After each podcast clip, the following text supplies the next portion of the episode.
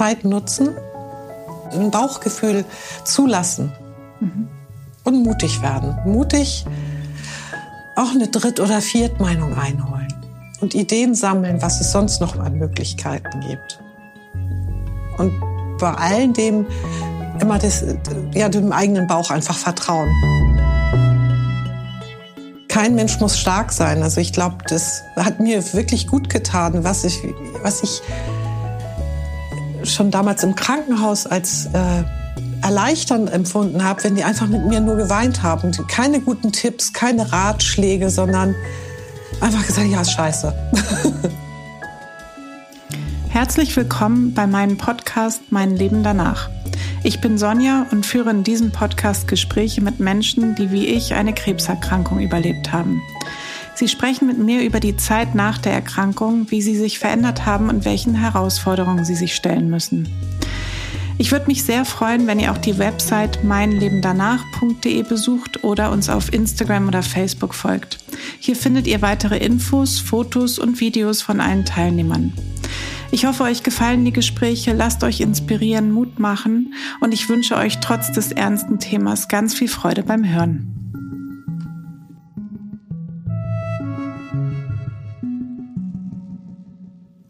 In dieser Episode stelle ich euch Birgit vor.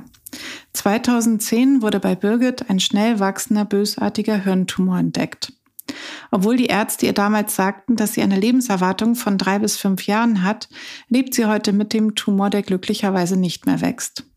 Sie teilt sich ihre Kräfte heute bewusster ein, arbeitet weniger und ist unendlich dankbar für ihren Mann, ihren Sohn und die anderen wundervollen Menschen an ihrer Seite.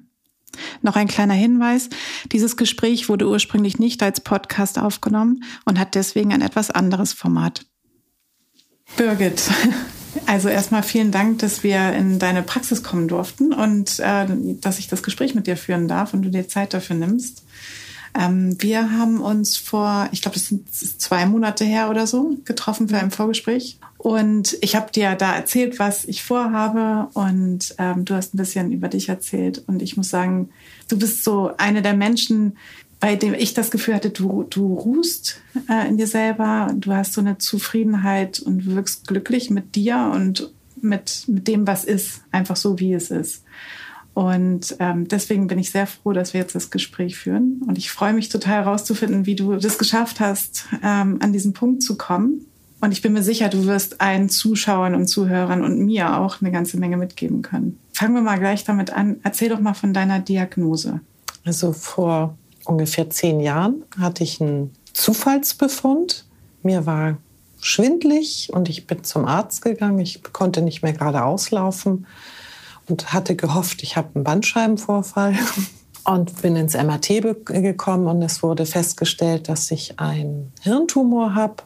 Das ist ein ziemlich großer ein Astrozytom und dann bin ich vom MRT eigentlich ziemlich direkt ins Krankenhaus gekommen und bin mit dieser Diagnose völlig überfordert gewesen. Ich wusste überhaupt nicht, was das ist. Ich habe das vorher noch nie in meinem Leben gehört. Das Wort Astrozytom hörte sich an wie irgendwas für ein Stern. Aber das äh, zum Glück war, ist Ronald, mein Mann, mitgekommen. Wir saßen in so einem Vorraum bei der Aufnahme im Krankenhaus und da lag ein Pschyrembel, das ist ein Wörterbuch und wir haben nachgeschaut für medizinische Begriffe, was das eigentlich ist, was auf diesem Diagnose Verdachtsdiagnose stand. Und es hat uns beide völlig umgehauen.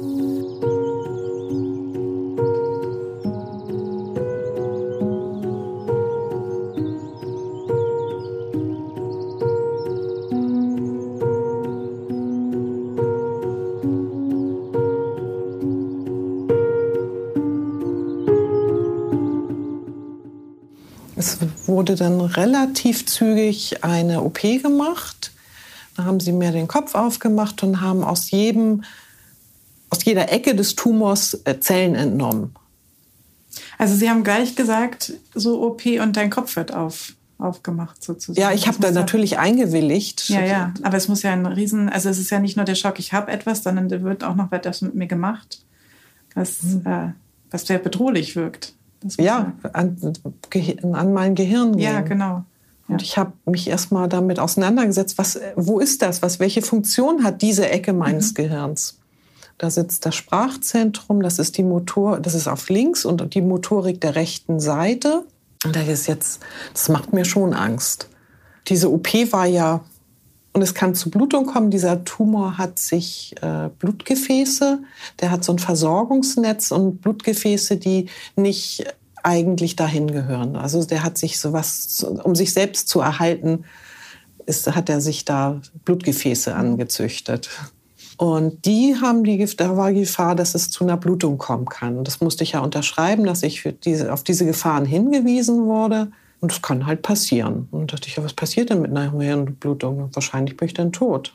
Und das fand ich aber dann ganz gut, weil ich dachte so, okay, wenn ich jetzt sterben muss, und das scheint ja dann wirklich sehr gefährlich zu sein, dann kann ich ja jetzt, ich war vorher zu Hause, ich habe mein ich habe ein Testament gemacht, ich habe eine Patientenverfügung dagelassen, habe alles versucht zu regeln, habe mit Ronald drüber geredet, wie ich das haben möchte, wie wir das machen könnten.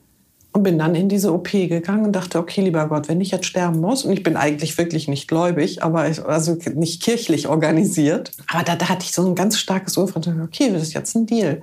Wenn das meine Zeit ist, dann möchte ich gar nicht wieder wach werden und schon gar nicht irgendwie schwer behindert oder und dann bin ich irgendwann wieder wach geworden auf der Intensivstation, hatte einen Mörderschädel und das breiteste Grinsen auf dem Gesicht ever. Aber ich dachte, okay, ich bin wieder wach. das ist meine Zeit jetzt. Und das kriege ich auch hin. Mhm.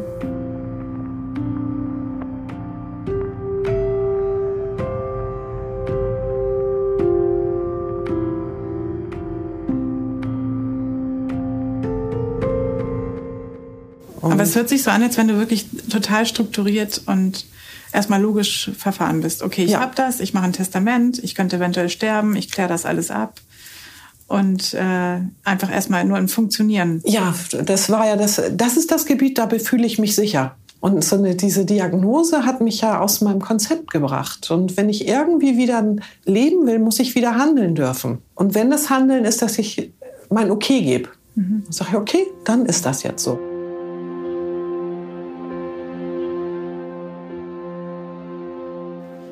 Anhand der Probeentnahmen der OP fand man heraus, dass Birgit einen schnell wachsenden, bösartigen Hirntumor hat, ein anaplastisches Astrozytom dritten Grades. Ihr wurde erklärt, dass sie eine Lebenserwartung von drei bis fünf Jahren hat. Die Empfehlung des Krankenhauses war eine Operation, in der der Tumor entfernt wird. Wie Birgit mir erzählte, hätte das bedeutet, dass fast ein Viertel ihres Gehirns herausgeschnitten werden müsste. Das wollte aber Birgit auf gar keinen Fall.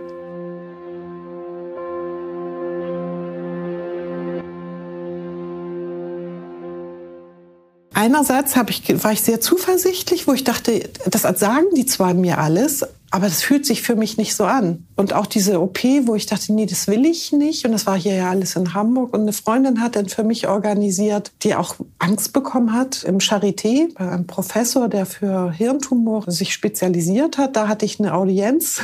Mhm. Und dann sind wir da hingefahren. Ich habe mich aus dem Krankenhaus entlassen. Ich bin auf eigene Verantwortung wieder gegangen. Und dann sind wir nach Berlin und ins Charité und haben uns da das, die ganzen Befunde erklären lassen. Aber die, die Aussage war die gleiche dann? Die Aussage, also es blieb bei diesem bösartigen Tumor. Er sagte, die OP würde nicht viel Sinn machen, weil der viel zu groß ist und man könnte nur einen Teil entfernen. Das hat mich sehr beruhigt. Weil ich ja auch, das wollte ich auf keinen Fall. Und der sagte, wenn, das, wenn ich seine Patientin wäre, würde er mir zu der Chemotherapie raten. Mhm. Heilt das? Gibt es jemanden, der. Und dann sagt er nein, aber vielleicht wird er langsamer. Mhm. Hast du von Anfang an, das hört sich so an, als wenn du von Anfang an davon ausgegangen bist, die Prognose stimmt sowieso nicht. Das war so gruselig, das konnte nicht wahr sein. Ja gut, aber man kann ja auch, also das kann, die Reaktionen sind da, glaube ich, sehr unterschiedlich. Aber es sieht so aus, also hört sich so an, als wenn du wirklich sagst, nö, das gilt erstmal für mich nicht. ich nicht. Das ist eine ganz große Angst, ja, aber ich, ich konnte es mir nicht wirklich vorstellen, dass, ja. das, dass ich jetzt sterbe. Sterben war keine Option. Ja.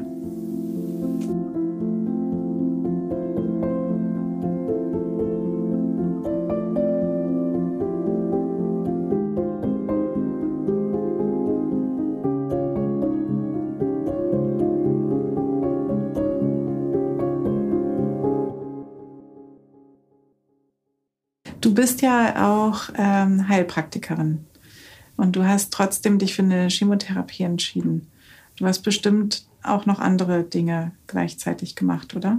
So viel, dass ich morgens manchmal den Küchentisch mit irgendwelchen Pillen und Kräutern voll hatte. Mhm. Weil ich habe von ganz viele Empfehlungen, ganz viele Möglichkeiten und ich dachte anfänglich, ich müsste alles machen, was natürlich nicht geht. Habe mich dann irgendwann, habe ich das sortiert und habe meinem Bauchgefühl vertraut, dass ich eine Therapie finde, der ich glaube. Mhm. Und ich habe mich für eine Enzymtherapie entschieden. Das sind Schlangengifte, aus, die ich bekomme ich aus Holland und Ronald, also mein Mann, spritzt mir die jeden zweiten Tag und das mache ich seit zehn Jahren. Birgit erzählte mir dann noch, sie weiß eigentlich nicht, woran es gelegen hat, ob es jetzt die Chemotherapie war oder die Enzymtherapie mit Schlangengift. Irgendetwas hat den Wachstum des Tumors gestoppt. Und das schon seit jetzt über zehn Jahren. Sie berichtete noch, anfangs ging sie regelmäßig in MATs, aber sie merkte dann schnell, dass diese Termine sie sehr belasten und sie hat sich jetzt dafür entschieden, nur noch ein MAT machen zu lassen, wenn sie Symptome zeigt. So wie vor kurzem, als sie Nervenschmerzen hatte. Glücklicherweise ist auch dabei herausgekommen, dass ihr Tumor weiterhin nicht wächst.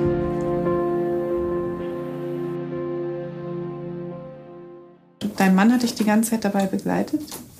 Du hast einen Sohn, der damals äh, Teenager war, ne? Ja, da war Anfang 20. Anfang 20, genau. Der wahrscheinlich ja auch gleich mit im Krankenhaus und so weiter dabei war. Wie sind die mit dieser Diagnose und mit der Zeit, als du behandelt wurdest, ähm, umgegangen? Also sie waren ein großartiges Team. Die waren immer an mir dran, auch meine beste Freundin. Ich war auch zu keinem Gespräch, zu keinem Arztgespräch, zu keinem MAT-Termin meine Schwester, meine beste Freundin, mein Mann, Robin, wir waren immer alle da. Also ich fühlte mich das erste Mal in meinem Leben so richtig geliebt und aufgehoben. Das erste Mal in deinem Leben? So bewusst, mhm. dass ich das so sehen konnte, mhm. wie die alle ja, gekämpft haben mit mir. Das war unglaublich schön. Also wenn ich weinen müsste, dann nur deshalb. Konntest du das zulassen? Ja. Also das war Also ich musste sogar die Verantwortung ganz oft abgeben, weil ich selbst so ein bisschen im Nebel war oder wenn ich so eine Angstattacke hatte, dann brauchte ich die, die mich an die Hand genommen haben und sagen, so was kommt jetzt als nächstes. Denn wir sind zu Heilern gefahren, wir haben Meditation gemacht, wir haben ja, ne, das, und ich habe nichts wirklich allein gemacht. Da hatte ich meine, meine lieben Menschen um mich. Mhm. Und was haben die gemacht, was besonders hilfreich war? Also wenn du das jemandem empfehlen würdest, sag ich mal, also die sind erstmal da gewesen, sie sind mitgegangen. Gibt es noch irgendetwas, wo du sagst, oh, das hat mir so geholfen, da hat jemand genau das Richtige im richtigen Moment gesagt oder getan? Sie haben alles mit zugelassen, wenn ich gesagt habe, ich mache keine Bestrahlung oder ich lasse mich nicht operieren. Dass sie hingehört haben, meine Argumente sich angehört haben, sagen, ja, können Sie nachvollziehen. Mhm. Es hat zu keinem Zeitpunkt versucht, mich jemand zu irgendwas zu überreden. Ich glaube, da sagst du gerade was ganz Wertvolles. Das habe ich einmal anders erlebt. Und das fühlt sich nicht gut an in der Situation, weil man selber dann anfängt zu zweifeln. Ja. Und das braucht man nicht, weil, ich, wie du eben sagtest, ich glaube, jeder hat auch sein eigenes Bauchgefühl und darauf sollte man in der, dieser Situation ganz besonders hören. Wenn dann an, jemand anfängt, das anzuzweifeln, dann fängt man an, sich selber anzuzweifeln. Das ist dann gar nicht gut. Das stimmt. Und ich brauchte, das ist ja so ein ganz, es ist ja eine zarte Pflanze, dieses Selbstbewusstsein. Ja. Und das ist Neuland. Ich, da war ich ja auch noch nie. Mhm. Jetzt in diesem Krankheitsfeld. Mhm. Zumal dieses Selbstbewusstsein ja sogar auch ein bisschen kaputt gemacht wird durch diese Diagnose. Also ich, ich kenne dieses Gefühl so, warum macht mein Körper das denn jetzt? Das verstehe ich nicht. Ich dachte, ich kenne meinen Körper. Ich dachte, ich habe ein gutes Körpergefühl. Und jetzt passiert hier etwas da, wieso, also ich kann diesem Körper ja gar nicht mehr vertrauen. Und in der Situation trotzdem zu sagen, ich höre jetzt aber trotzdem auf mein Bauchgefühl, ich höre trotzdem in meinen Körper rein und vertraue dem trotzdem weiter. Ich finde, das ist, das ist unglaublich schwer. Ja, mutig muss man werden. Ne? Also ich fand mich mutig zu sagen, ich war auch ganz stolz auf mich, als ich mich entschieden habe, einmal aufstampfen im Krankenhaus. Das war wirklich die erste Nacht zum Beispiel nach der äh, Intensivstation. Habe ich meine Tasche gepackt und habe, das ist natürlich auch ein bisschen verrückt, mitten in der Nacht gesagt, ich gehe jetzt. Es macht mir Angst und ich will hier weg. Am nächsten Morgen hat Ronald mich abgeholt und gesagt, was machen wir jetzt? Ich hatte ja diese ganzen Fäden noch am Kopf und diese, das sah aus wie so eine Roulade. Ich sagte, was machen wir jetzt mit deinem Kopf? Und dann Fäden ziehen irgendwann.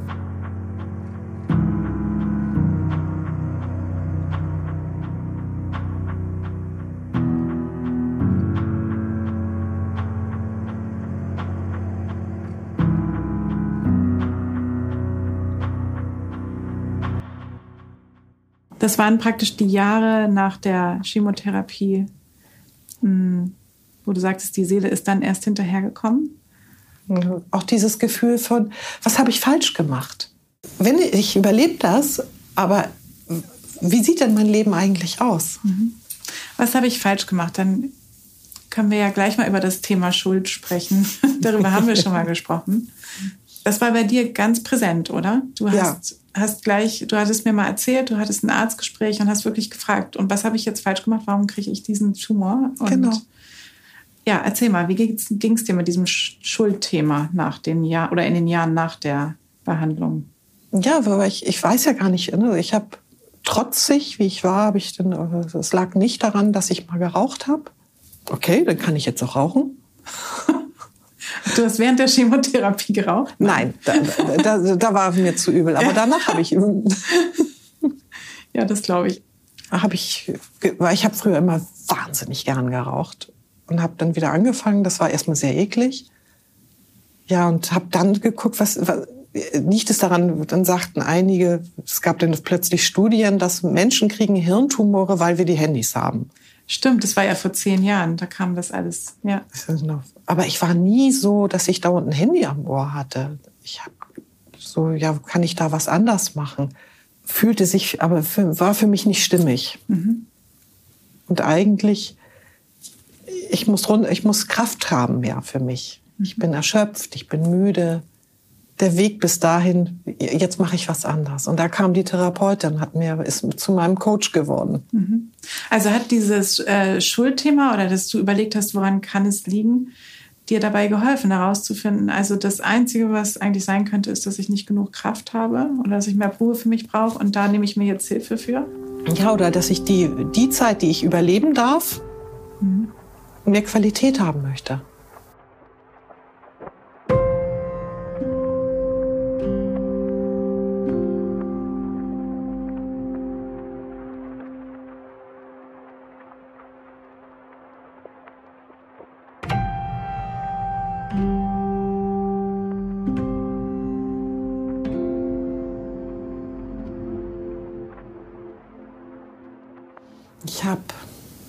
Plötzlich gemerkt, dass ich viel mehr Ruhe brauche, Auszeiten und Schlaf. Ich muss viel öfter ausschlafen.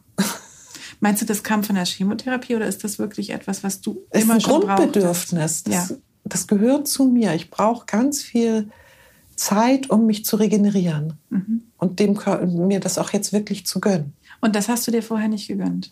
Nein, ich habe die Praxis ja damals noch relativ neu gehabt. Ich habe ich bin nicht aus der Praxis gegangen, habe das Telefon auf mein Handy umgeleitet, damit mir kein Anruf entgeht. Ich habe ich hab nie Schluss gemacht. Mhm. Ich bin aktiv geblieben und das würde mir heute gar nicht mehr passieren. Du hast dir mehr Ruhe gegönnt und hast angefangen, das auch in dein Leben so in, zu implementieren. und habe auch festgestellt, ich liebe meinen Beruf. Der ist wundervoll und gibt mir ganz, ganz viel Kraft. Und ich fühle mich wohl hier in der Praxis. Aber 20 Stunden reichen in der Woche. Ah ja, dann und hast du sogar relativ viel runter reduziert. Ja, aber das äh, stückchenweise. Ja. Ich habe mich ja erstmal, habe ich mich getraut, jeden Dienstagvormittag nicht zu arbeiten und zu meiner Therapeutin zu gehen. Also anfänglich war es nur der Dienstagmorgen und sonst hast du weiter ganz normal gearbeitet, auch relativ schnell nach der Chemo. Und dann hast du immer weiter die Ruhe für dich selber gegönnt. Und bin mutiger geworden, meinen Kalender mit der Therapeutin zusammen angeguckt, wo ich mir, warum ich, sie hat mir eigentlich ja nur Fragen gestellt. Hat sich meine Mittagspausen angeguckt und sagte, da ist ja nur eine halbe Stunde Pause. ob mir das reicht. Was ich schon an sich Wahnsinn finde, weil ich weiß ja, wie man sich nach einer Chemotherapie fühlt, auch noch ein, zwei Jahre danach. Und dass du das dann, also du musst ja unglaublich müde gewesen sein. Also diese Erschöpfungszustände, die dahinterher sind, die Müdigkeit, schon alleine nur körperlich, die hast du ja dann einfach mit einem Kaffee bekämpft, oder? Mit ganz vielen Kaffee. okay. Gut, und dann und, bist du das mit deiner Therapeutin weiter durchgegangen hast immer ja, weiter... Ja, und ich bin nach Hause gekommen. Also der Ronald war ganz toll geduldig mit mir. Ich bin nach Hause, nach der Praxis nach Hause gekommen, bin bis zum Sofa, mich aufs Sofa gelegt und bin wirklich innerhalb von zehn Minuten eingeschlafen. Dann kam von ihm immer schon, ob da nicht irgendwie das ein bisschen viel ist, ob ich nicht weniger machen könnte. Und von ihm konnte ich das aber nicht so gut annehmen. Als die, die Fragestellung von der Therapeutin die haben das bewirkt, dass ich sagte, nee, stimmt, ich muss, ich brauche, stimmt, ich brauche Pausen. Mhm. Wo krieg, bekomme ich die her? Und dann habe ich den Freitag rausgeschmissen aus dem Kalender und ich habe den mittwochs mittags weniger gemacht und habe gedacht, so finanziell, dass nur so viel arbeiten, wie ich wirklich benötige. Und dann ist das, also wirklich, ich glaube, ja, ins Universum kam von oben plötzlich, dass die Kassen die Osteopathie bezuschusst haben und gesagt haben, das wird anerkannt. Ich bin Diplom-Osteopathin, das haben sie, ich habe diese Zulassung damit erreicht und konnte, meine Patienten konnten sich sozusagen jetzt das bezuschussen lassen. Und das war anfänglich auch sehr großzügig, dass einige Kassen sechsmal im Jahr 80 Prozent der Kosten übernommen haben und ich meine Sätze erhöht habe, weniger gearbeitet habe und keinen Verlust hatte. Schön. Es war so ich fühlte mich wieder aufgefangen. Mhm. Ich habe weniger gearbeitet und ich habe keinerlei Einbußen gehabt. Das war wunderbar. Mhm. Gut, du hast mehr Zeit, mehr Urlaub hast du dir genommen, hast du ja. erzählt? Bis zu neun Wochen im Jahr, wenn sich das, also dass ich mir das gegönnt habe. Viele kleine Pausen, Zeit mit Ronald, mit Robin. Bevor Robin dann ausgezogen ist, sind wir beide auch noch mal zusammen. Nur wir beide sind nach äh, Thailand geflogen und haben Mutter-Sohn-Urlaub gemacht. Und das habe ich auch sehr genossen. Mhm. So. Das glaube ich, weil die auch in dem Alter nicht unbedingt immer mit mitfahren wollen oder noch in Urlaub mitkommen. Ja, noch einmal so ganz dicht und dann konnte ich loslassen. Ja. Glaubst du, du hättest das nicht gemacht, wenn du die Erkrankung nicht gehabt hättest? Ich weiß es nicht. Also es ist jetzt so, das ist, ich hätte schon die, die, das, das liebende Herz, ja, ich möchte das machen, aber ob ich mir das gegönnt hätte, die zwei Wochen, das weiß ich nicht. Mhm. Du gönnst dir mehr Ruhe, mehr Zeit, mehr Zeit für Erlebnisse mit den lieben Menschen. Gibt es sonst noch etwas, was du verändert hast? Ich spreche viel schneller an, wenn ich merke, dass irgendwo eine, der Beziehungskanal nicht offen ist. Mhm wenn ich das Gefühl habe, das, fühl, das fühlt sich nicht richtig an. Ist da was zwischen uns? Dass ich mutiger auf alle Menschen zugegangen bin, die mir wichtig sind. Was ist mit den Menschen, die dir nicht so wichtig sind? Hast du da auch was verändert? Da sind leider ganz viele, oder nicht ganz viele, also das hört sich jetzt dramatisch an, das ist es gar nicht, aber ich habe Menschen, die früher Zeit von, mit mir verbracht haben, die ich jetzt nicht mehr sehe. Und warum? es war keine Qualitätszeit. Das ist dir dann auch richtig Meine Seele brauchte das nicht mehr. Oder das passte einfach nicht mehr. Das heißt nicht, dass die falsch sind oder nicht richtig oder nur an, dass die was anderes leben. Mhm. Und dafür sind neue Menschen in mein Leben getreten. Also kann man sagen, du hast ein bisschen ausgefiltert. Ja. Und geguckt, was tut mir wirklich gut, welche Menschen tun mir gut und sich darauf konzentriert. Mhm. Wir hatten schon mal kurz über die Frage gesprochen und ich glaube, du hast es auch mit deinen Angehörigen besprochen.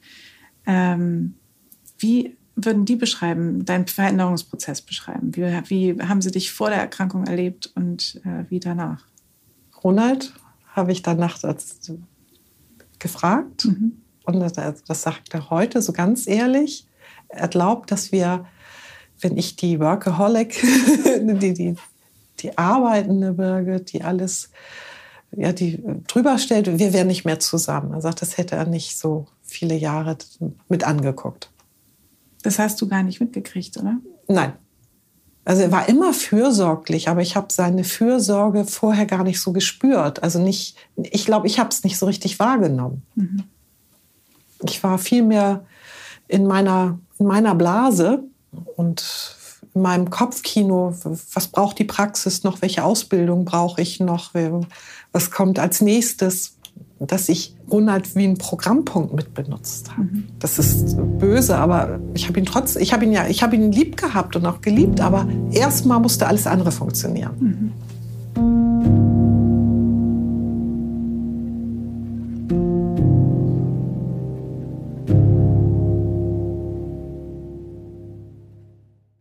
Und letztendlich ist das Thema bei euch ja auch nicht vorbei. Nein, die Bedrohung bleibt. Die Bedrohung bleibt. Und ähm, was hat das für Auswirkungen auf die Beziehung zu deinem Mann und seinem Sohn und zu euch überhaupt?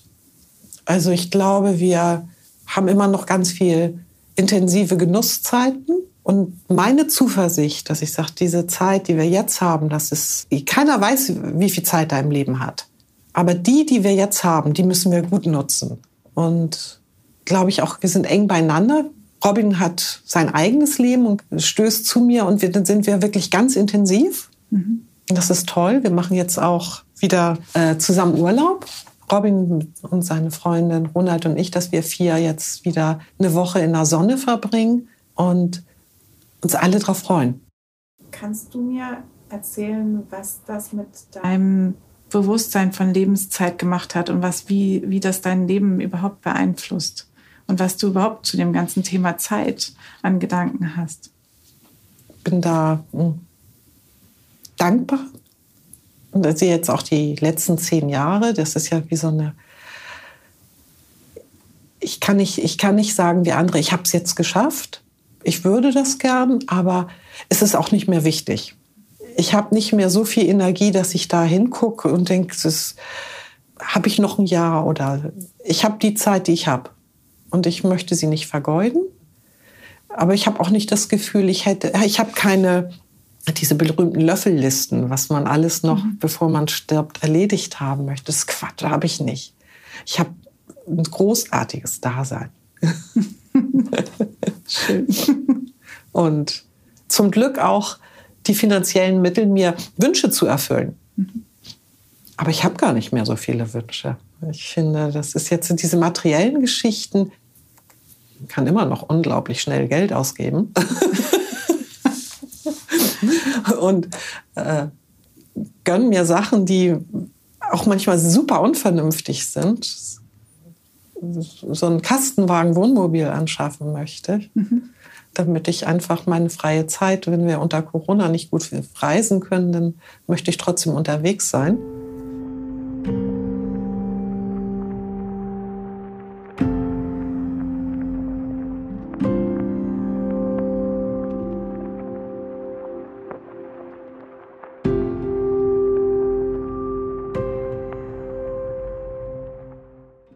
Hatten es eben schon angesprochen, es ist eine ständige Bedrohung da und ich stelle mir das unglaublich belastend vor. Ähm, aber als ich dich kennengelernt habe, du wirkst nicht belastet. Ja, ganz im Gegenteil. Du wirkst wie jemand, der ganz, ein ganz tiefes Vertrauen hat. Und das habe ich schon eingangs gesagt, unglaublich glücklich und zufrieden wirkt. Gibt es noch irgendein Geheimnis, was du hast? also du hast eben von Resilienz gesprochen. Ja äh, die du, glaube ich, auch wahrscheinlich von Anfang an so mitgebracht hast, weil du auch so eine Macherin bist und von mhm. Anfang an gesagt hast, ich kämpfe oder ich mache da meinen eigenen Weg. Aber trotzdem ist ja dieses Vertrauen da irgendwie. Und woher kommt das? Hast du das auch neu gefunden? Gab es das vorher schon? Ich will das auch haben. Sag mir mal wie. Also ich würde es als ich bin kein christlicher Mensch, kein gläubig, äh, doch gläubig anscheinend schon. Spirituell vielleicht? Spirituell. Ich habe mich, also ich habe so ein Urvertrauen wieder empfunden. Mhm. Mich getragen fühlen, wo ich denke, doch, das ist ein Gottvertrauen gefunden. Mhm. Aber was ja eigentlich bei so einer Diagnose verliert man doch eigentlich erstmal Vertrauen. Ja. Und wie hast du das wiedergefunden? Oder erst so richtig entdeckt? Ja, eigentlich war das wirklich dieses das so ein Schlüsselmoment mit dieser, als ich die erste OP, ich habe sie überlebt. Und unser Deal war ja, dass ich das dann auch die Krankheit überlebe. Mhm. Ganz oft habe ich wirklich dieses, nee, nee, es ist noch nicht, ich brauche mir keine Sorgen machen. Es ist noch nicht meine Zeit. Du ja, dann hätte ich ja schon sterben können. Also mhm. Ich war ja bereit. Ich habe wirklich, ich habe ja sogar mein Okay gegeben. Wenn es sein soll, dann okay. Hm. Da hast du mir mal eine ganz witzige Szene von dir und deiner Freundin im Flugzeug erzählt. Genau. du machst also inzwischen auch noch Witze drüber. Erzähl mal. Meine beste Freundin hatte wirklich Flugangst. Und dann saßen wir im Flieger und wollten in den Urlaub fahren und sie kriegte wieder Angst und sage ich, hör mal auf damit, ich sitze doch neben dir. Und meine Zeit ist ja noch nicht gekommen, das wissen wir. Also kann dir nichts passieren. Und seitdem hat sie keine Flugangst mehr. Also hast du selbst dein Urvertrauen nochmal weitergegeben. Das finde ich eine sehr schöne Geschichte. Ähm, zu guter Letzt eine Frage. Wenn du die Möglichkeit hättest, apropos Spiritualität, mit dir selber zu sprechen vor der Erkrankung, so wie du warst vor der Erkrankung, was würdest du dir selber sagen? Hör doch mal zu. halt mal an. Du würdest gar nicht zuhören. Ich hätte wahrscheinlich nicht zugehört. Aber halt mal an, ist auch ein ja. schöner. Äh, mhm. Ja. Genug. Mhm. Also wirklich philosophieren mal über das Wort genug. Mhm. Schön. Ich finde, es ist ein super Schlusswort. Ich danke dir.